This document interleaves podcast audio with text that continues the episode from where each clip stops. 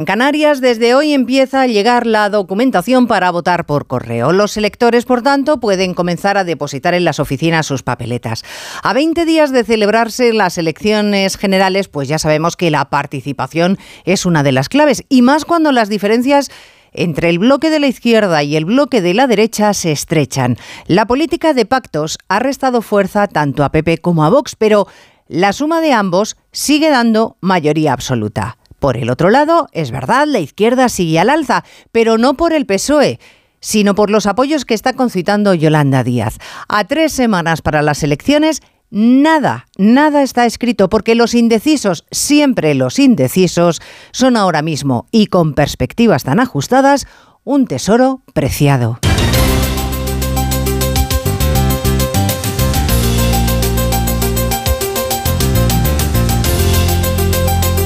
En Onda Cero, Noticias Mediodía, con Elena Gijón.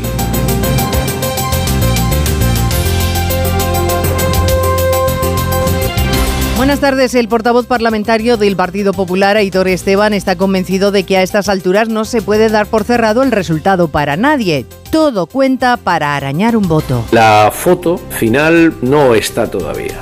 O sea, podemos ver algo, una serie de tendencias, pero desde luego las cosas se van a mover y vamos a ver cómo sigue evolucionando esto. Yo creo que va a tener importancia en los siguientes días. También la campaña y creo que también, uh, bueno, vamos a ver también ese voto por correo y la participación. ¿no? Creo que todo eso puede eh, modificar eh, las cosas en un sentido o en otro, pero creo que son unas elecciones abiertas y que no está asegurado el resultado para nadie. El presidente de los populares, Núñez Feijóo, sostiene que su partido es el único que se presenta a las elecciones para ganarlas, que todos los demás contemplan solo qué pactos van a hacer después de perderlas para tratar de conservar el poder.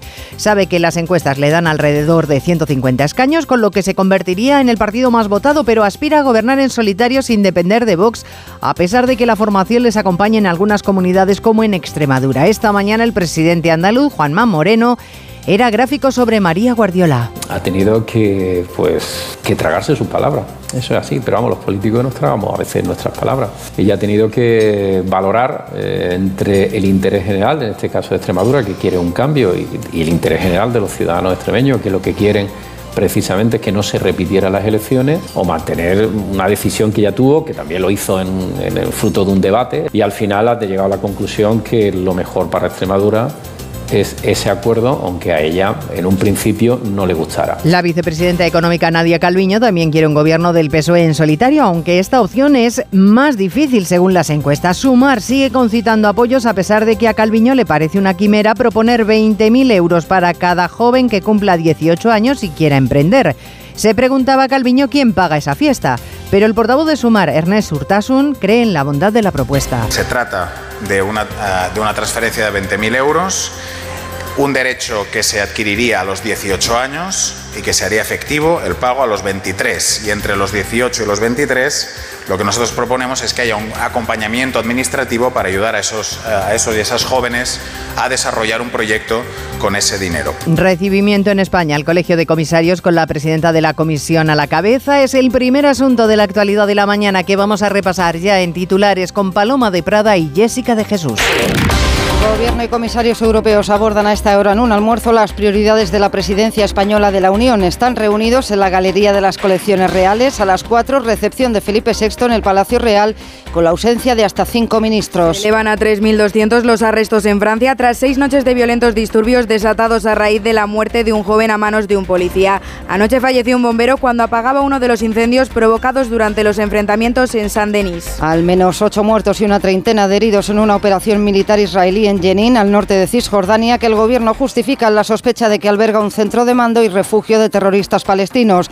La Liga Árabe lo califica de crimen de guerra. Empieza a funcionar en La Haya un centro internacional que recopilará pruebas de crímenes de guerra en Ucrania. Permitirá juzgar a los tribunales nacionales en los que no puede intervenir la Corte Penal Internacional, cuya jurisdicción no reconoce Rusia. Familias del Instituto Antonio Gala de Móstoles denuncian agresiones sexuales a tres alumnas de 14 años supuestamente cometidas por otro alumno de 13. Las habría agredido por separado y en días sucesivos en el interior del centro durante el pasado mes de junio. Las décadas de espera, el Consejo de Ministros aprobará mañana las ayudas para los afectados por los efectos de la talidomida, un fármaco que se recetaba entre los 50 y 60 a las mujeres gestantes. 130 personas van a recibir esta indemnización. En cuanto al tiempo, julio arranca con tormentas y temperaturas algo más bajas que estos últimos días tras la primera hora de calor, aunque las noches van a seguir siendo tropicales por las mínimas, que siguen disparadas en la mayor parte del país. Mínimas por encima de los 20 e incluso los 25 grados en el centro y sur peninsular, el Mediterráneo y las Islas Canarias.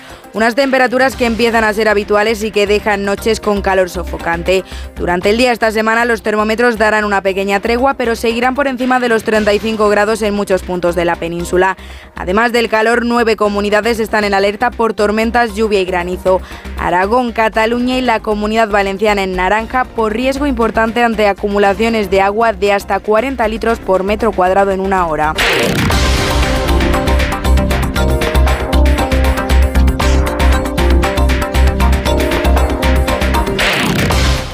Dos cositas. La primera, una motera conoce la ciudad como la palma de su mano. La segunda, una mutuera siempre paga menos. Vente a la mutua con tu seguro de moto y te bajamos su precio sea cual sea. Llama al 91 555 5555. 91 555 5555. Por esta y muchas cosas más, vente a la mutua. Condiciones en mutua.es. El lunes 10 de julio, Pedro Sánchez, Alberto Núñez Feijó. El único cara a cara de estas elecciones, solo en A3 Media, el grupo audiovisual líder. No hay nada como el sonido del verano. Salvo el sonido de los días de verano de Orange. Porque tienes cines, series, música y gaming para montarte todo un planazo. Ven a nuestras tiendas y encuentra regalos increíbles, sorteos y descuentos en los mejores dispositivos. Acércate ya y consulta condiciones. Síguenos en Twitter, arroba Mediodía OC. Va a ser la tónica habitual de aquí a las elecciones, la publicación de encuestas, como mínimo cada lunes. Y hoy se cumple la costumbre, claro. NC Report para la razón, GAT 340DB. Cada una pone el acento en un hecho, pero lo común es que el Partido Popular seguirá siendo la fuerza más votada. Que tanto a él como a Vox le pasa algo de factura el modo en el que se han llevado a cabo las negociaciones de pactos. Y que el bloque de la izquierda recupera terreno, pero gracias a sumar, no tanto Ismael Terriza al Partido Socialista. Y ese bloque de izquierda solo estaría en disposición de gobernar según una encuesta, la de 40 dB para el país, que reduce la distancia entre PP y PSOE a solo dos puntos y sumar igualando los 35 de Unidas Podemos en 2019. Sin embargo, la coalición necesitaría de toda la ayuda de regionalistas y separatistas porque apenas llegaría a 146 escaños. Para el resto de sondeos no hay duda de una victoria muy holgada del PP, según NC Report para la razón. El bloque de derechas podría alcanzar incluso los 184 diputados, 8 por encima de la mayoría absoluta. El sondeo de CAT 3 para ABC apunta la fortaleza del PP, más de 150, pero a Fijo eh, se le enturbia algo su camino a la Moncloa por la debilidad de Vox, que podría dejarse hasta la mitad de sus representantes. Para el español no hay duda de que va a gobernar la derecha y sin apreturas, 181 escaños. Bueno, en cualquier caso, los populares son bastante cautos, satisfechos con la tendencia, pero no quieren entusiasmo antes de tiempo. Saben que van por delante en una carrera muy, muy ajustada. Pero el propio presidente del partido, Núñez Feijó, hace hincapié en que su objetivo no es obtener más votos que nadie, que también es poder gobernar en solitario para no tener que depender de los principios o condiciones de otros. Si eso no fuera posible, se abren a negociar, pero José Ramón Arias teniendo claros los límites. El líder popular sitúa en la horquilla entre los 150 y los 160 escaños su voluntad de presentarse a la investidura y gobernar en solitario. Núñez Feijóo remarca que las encuestas confirman que solo hay un partido que puede ganar las elecciones, mientras que el resto solo busca pactar para impedirle gobernar. El PP va a ganar las elecciones, la dificultad o la duda es cuál es la diferencia, pero hay otro candidato, que es el presidente actual, que quiere ser presidente del gobierno aún perdiendo las elecciones. Yo creo que esto es muy importante, ¿no? Por tanto, el mensaje es, oiga, si usted no quiere que el señor Sánchez, con sus socios independentistas y populistas, siga cuatro años más en el gobierno, vote usted al Partido Popular. Durante una entrevista en Telecinco, el presidente del PP ha insistido en que los acuerdos de su partido con Vox en comunidades autónomas son menos que los ayuntamientos y diputaciones que el PP le ha dado gratis al Partido Socialista. Ha anunciado además que su ministro de Economía, cuyo nombre no ha desvelado, es una persona ajena a la política y con la que los españoles, dice, podrán dormir tranquilos. Bueno, de nuevo y como cada lunes se reúne el Comité Electoral del Partido Socialista que vuelca su campaña en el miedo al triunfo de la derecha, el supuesto retroceso en los avances sociales y la influencia que Vox pueda tener en las futuras políticas nacionales. Deben tener mucho que decirse porque a esta hora habitualmente ese comité, electoral ya ha terminado, pero a esta hora no tenemos noticia, no ha habido pronunciamiento de ningún líder de los socialistas. El PSOE que habla de los estrechos lazos entre PP y Vox y sin embargo, en Murcia los de Abascal se lo van a poner bastante difícil a López Miras que se va a presentar a la sesión de investidura el 6 y 7 de julio. De ser elegido, lo será en segunda ronda, porque resulta que los de Abascal entienden que el candidato les traicionó en la anterior legislatura gobernando con tránsfugas. El secretario general de Vox, Ignacio Garriga, cree que el Partido Popular puede encontrarse Diana Rodríguez con que gobierna, pero en minoría. Sí, aunque la formación de Bascal continúa con la mano tendida al Partido Popular en Murcia, advierte de que la falta de tiempo complica las cosas a López Miras, que lejos de facilitar las negociaciones, avanza hacia una investidura fallida. Que traicionó nuestra confianza, que gobernó con tránsfugas. De momento, a día de hoy, el señor López Miras está comprando todos los boletos para que sea una investidura fallida. Además, el secretario general de Vox, que ha acusado a Génova de utilizar a Murcia como un laboratorio, exige que el acuerdo incluya mecanismos para el cumplimiento de los pactos. Más fácil parece el acuerdo con los populares en Aragón, que podría ser inminente. Ha calificado de histórico el de Baleares o Extremadura, que servirá, dicho, para acabar con el tenebroso mandato socialista. Y en cuanto a las encuestas, no las valoran porque las consideran un arma de manipulación. Bueno, en Baleares está en marcha la primera sesión del Pleno de Investidura que va a convertir en presidenta a la popular Marga Proens, previsiblemente este jueves en segunda votación y con la abstención de Vox. La misma situación se va a dar esta tarde en Cantabria con María José Saez de Buruaga, pero en este caso será la abstención del Partido Regionalista de Cantabria lo que facilite su investidura. Saez de Buruaga quedará, por tanto, investida esta misma tarde como presidenta de Cantabria. Y en Aragón será la abstención de Teruel Existe la que abra camino para que Jorge Azcón se convierta en presidente. Una abstención que acaba de garantizar la formación para evitar la entrada de Vox en el gobierno regional. Así que Jorge Azcón, el popular Jorge Azcón, también podría quedar investido. Y luego está Sumar, que hoy trata de convencer a todos de que la propuesta de 20.000 euros ipso facto a los jóvenes que cumplan 18 años y quieran emprender es viable, a pesar de que tanto el Partido Socialista como la patronal les ha pedido seriedad económica. Creen que esa factura es perfectamente asumible, lo creen los de Sumar, y lo van a defender en el próximo acto de campaña, el que Yolanda Díaz va a celebrar Arancha Martín con la derrotada exalcaldesa de Barcelona, Ada Colau. En A Coruña, que es donde Yolanda Díaz abrirá una campaña que, según su portavoz, Ernest Urtasun, será muy coral, con los candidatos como protagonistas, con participación de las distintas formaciones integradas en Sumar, allí donde tengan peso, incluida Podemos. Yone Belarra estará, por ejemplo, en el cierre de Madrid. Todos remamos en la misma dirección, asegura Urtasun, que explica por qué el lema de campaña será Es por ti.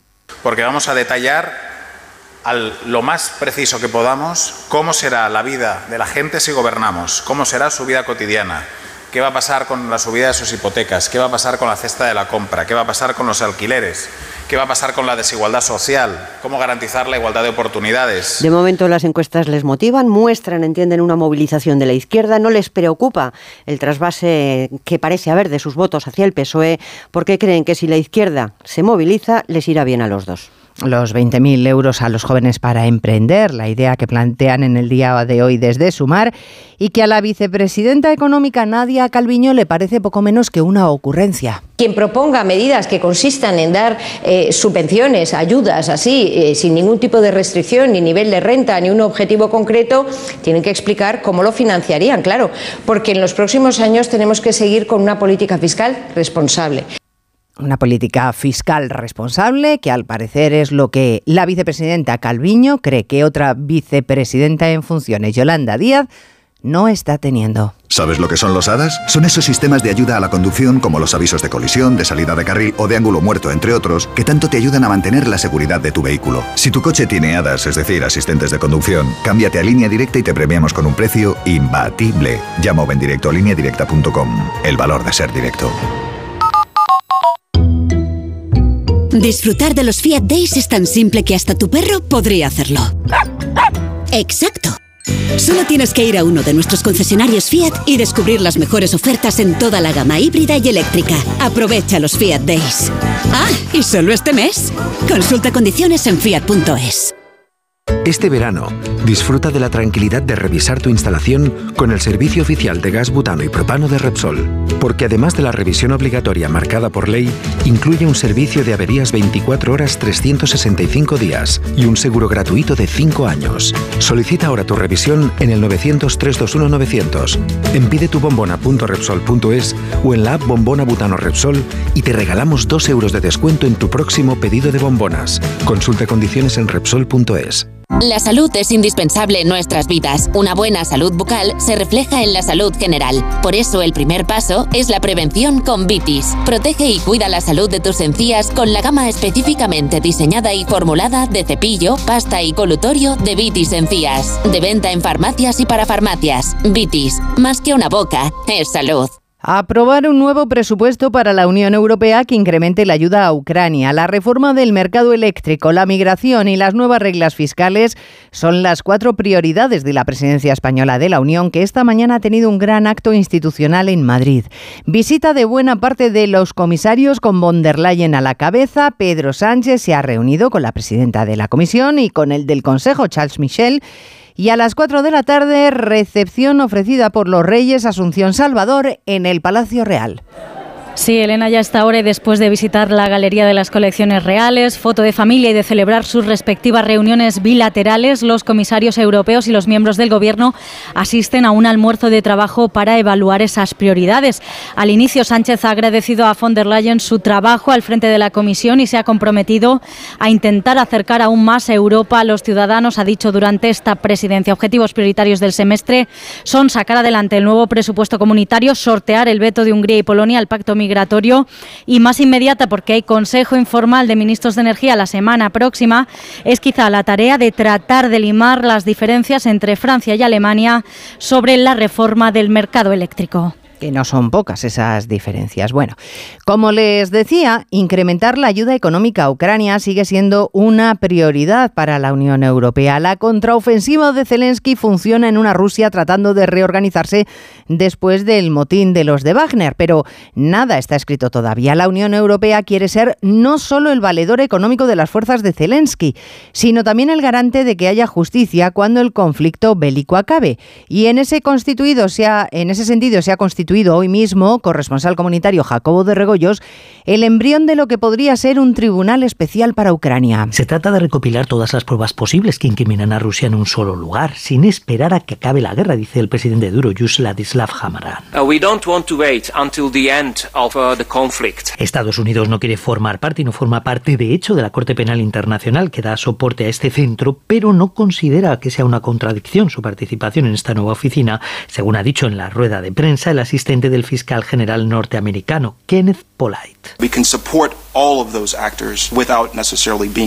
Ucrania tampoco ha ratificado el Estatuto de Roma, pero ahora que la Corte Penal va a investigar a Rusia, dice que lo va a hacer. Lo aprobado hoy es un paso más hacia la creación de un tribunal específico para juzgar exclusivamente crímenes rusos. Y Francia, que no abandona el caos. En la última noche, casi 170 detenidos en las algaradas callejeras que comenzaron con la muerte de un joven en un control policial y que han provocado en seis días de protestas más de 3.200 arrestos.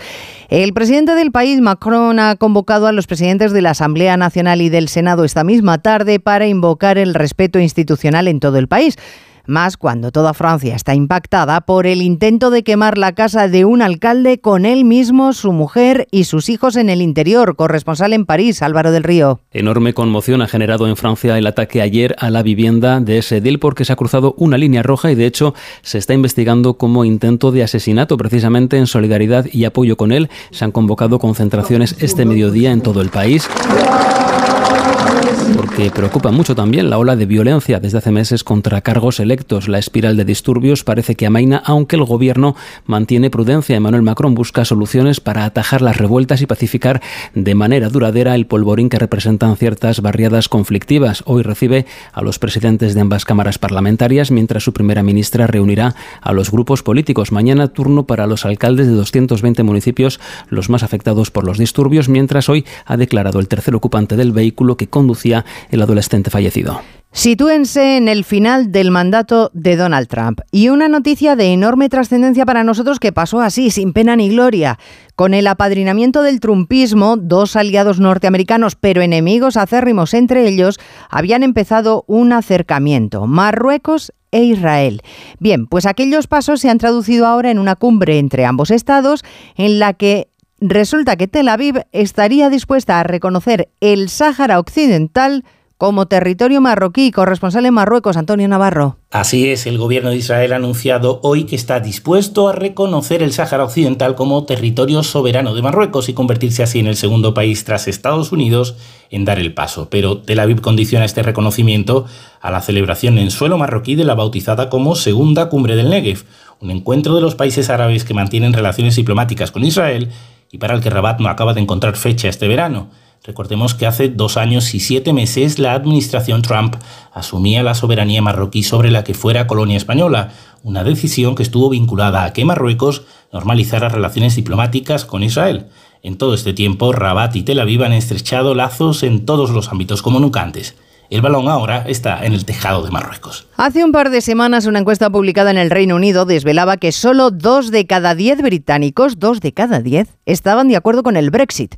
Los dos grandes problemas que la ruptura con Europa prometía solucionar, la inmigración y la economía, van a peor desde entonces. El gobierno es consciente y por eso el ministro de Exteriores británico ha viajado hoy a Bruselas para reforzar corresponsal en Londres, Celia Maza, acuerdos de colaboración. El responsable de la diplomacia británica cruza el canal de la Mancha para reunirse con el responsable de la Comisión Europea y el secretario general de la OTAN. Ha recalcado que es un nuevo capítulo en la relación entre el Reino Unido y la Unión Europea. Dice que ambas partes están unidas en su apoyo a Ucrania y quieren maximizar las oportunidades del acuerdo comercial sellado tras el divorcio, aunque apunta que no tienen por qué estar de acuerdo en todo, ya que una relación madura, dice, puede lidiar con las diferencias. Tras los años turbulentos del Brexit, el gobierno de Rishi Sunak busca mejorar ahora las relaciones con el bloque, consciente de que en un mundo global no puede quedar aislado. Vamos a salir a las 6 que no quiero atasco, ¿eh? Oye, terminad ya, que nos quedan 200 kilómetros. Sacúdete bien antes de subir al coche que me lo llenas de arena. Ahora me toca a mí poner música, ¿ok? Se vienen clásicos del verano para todos y se viene Summer for All en Citroën. Térmico o eléctrico, este verano estrena tu Citroën con condiciones especiales y sin esperas. Citroën. Condiciones en citroen.es. A ver esa foto, decir patata. ¡Hijolusa! Es que decir patata es decir hijolusa. Para freír, guisar, asar o hacer al microondas. Entre nuestra gran variedad encontrarás la patata perfecta para tu plato, siempre con la misma calidad. Patatas hijolusa. El reto de comer bien cada día.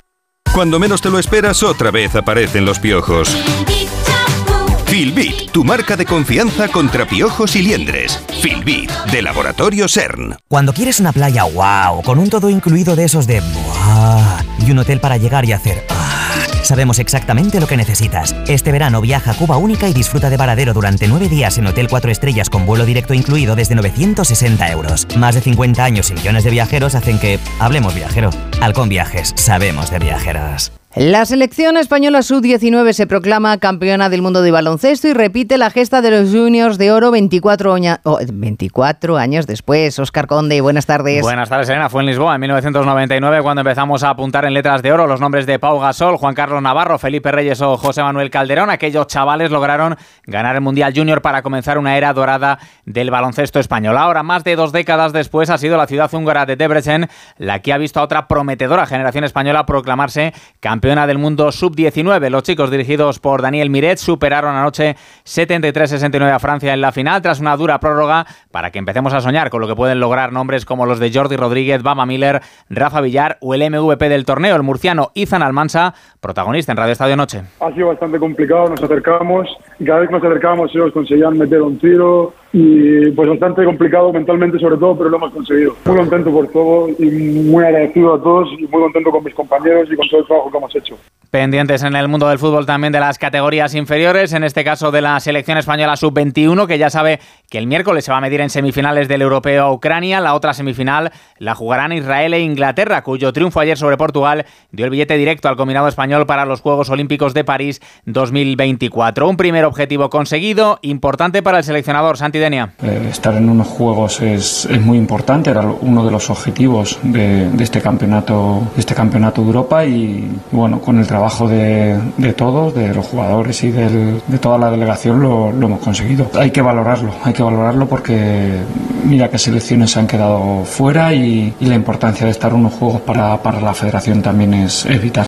Miramos ya también al fútbol de clubes. Hoy arranca la pretemporada el Celta de Vigo, primer equipo en volver de vacaciones. Lo hace con una gran cara nueva que no es otra que la de su nuevo entrenador, el ex de Real Madrid y Valencia, Rafa Benítez. Presentado hoy el técnico madrileño ha asegurado que espera poder contar con Gabri Veiga, que ha rechazado hasta 20 ofertas económicamente mucho más potentes y que llega al Celta con la idea de hacer crecer el club con tiempo y paciencia. Rafa Benítez. Muchas de las cosas que ellos me decían era aquello que yo estaba buscando, un proyecto, poder trabajar, poder aportar algo, pero con la idea de que vas a ser escuchado. Eh, la idea no es en tres años a ver qué pasa, no, la idea es competir desde el primer momento, que el club, que el equipo sea algo mejor y que el club crezca un poquito más. Hay un buen grupo para hacer eso, para trabajar en conjunto y para, para crecer juntos. No tendrá Benítez a sus órdenes en el Celta Javi Galán. El lateral zurdo ha pasado reconocimiento médico con el Atlético de Madrid. En las próximas horas será oficial su incorporación al conjunto rojiblanco. Por cierto, que la justicia ordinaria ha archivado hoy la denuncia del jugador del Villarreal, Alex Baena,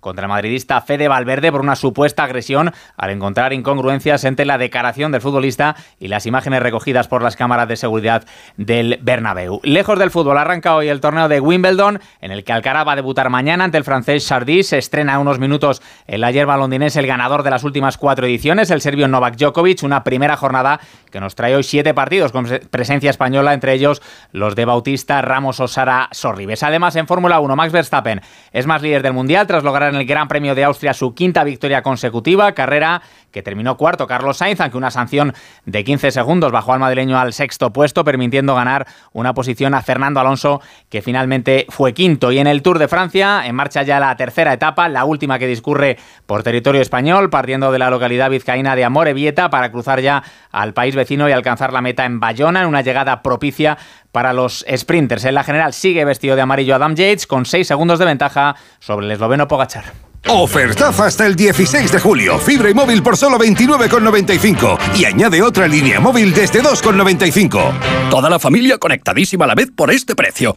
Calidad Lowy. Corre a lowy.es o llama al 1456. Más que 60 consigue un sexy 60% de descuento en tus nuevas gafas. Infórmate en soloptical.com. Soloptical, solo grandes ópticas. Hoy playita y espetos en el chiringuito, revisión del clima, algo de kitesurf, check de batería y frenos, atardecer, chill out y un poquito de... ¿Estado de neumáticos? Los planazos de verano empiezan en Citroën Service. Disfrute ya de tu control de verano y la revisión de la climatización gratis hasta el 31 de agosto y chill. Citroën. Condiciones en citroen.es. No hay nada como el sonido del verano. Salvo el sonido de los días de verano de Orange porque tienes cine, series, música y gaming para montarte todo un planazo. Ven a nuestras tiendas y encuentra regalos increíbles, sorteos y descuentos en los mejores dispositivos.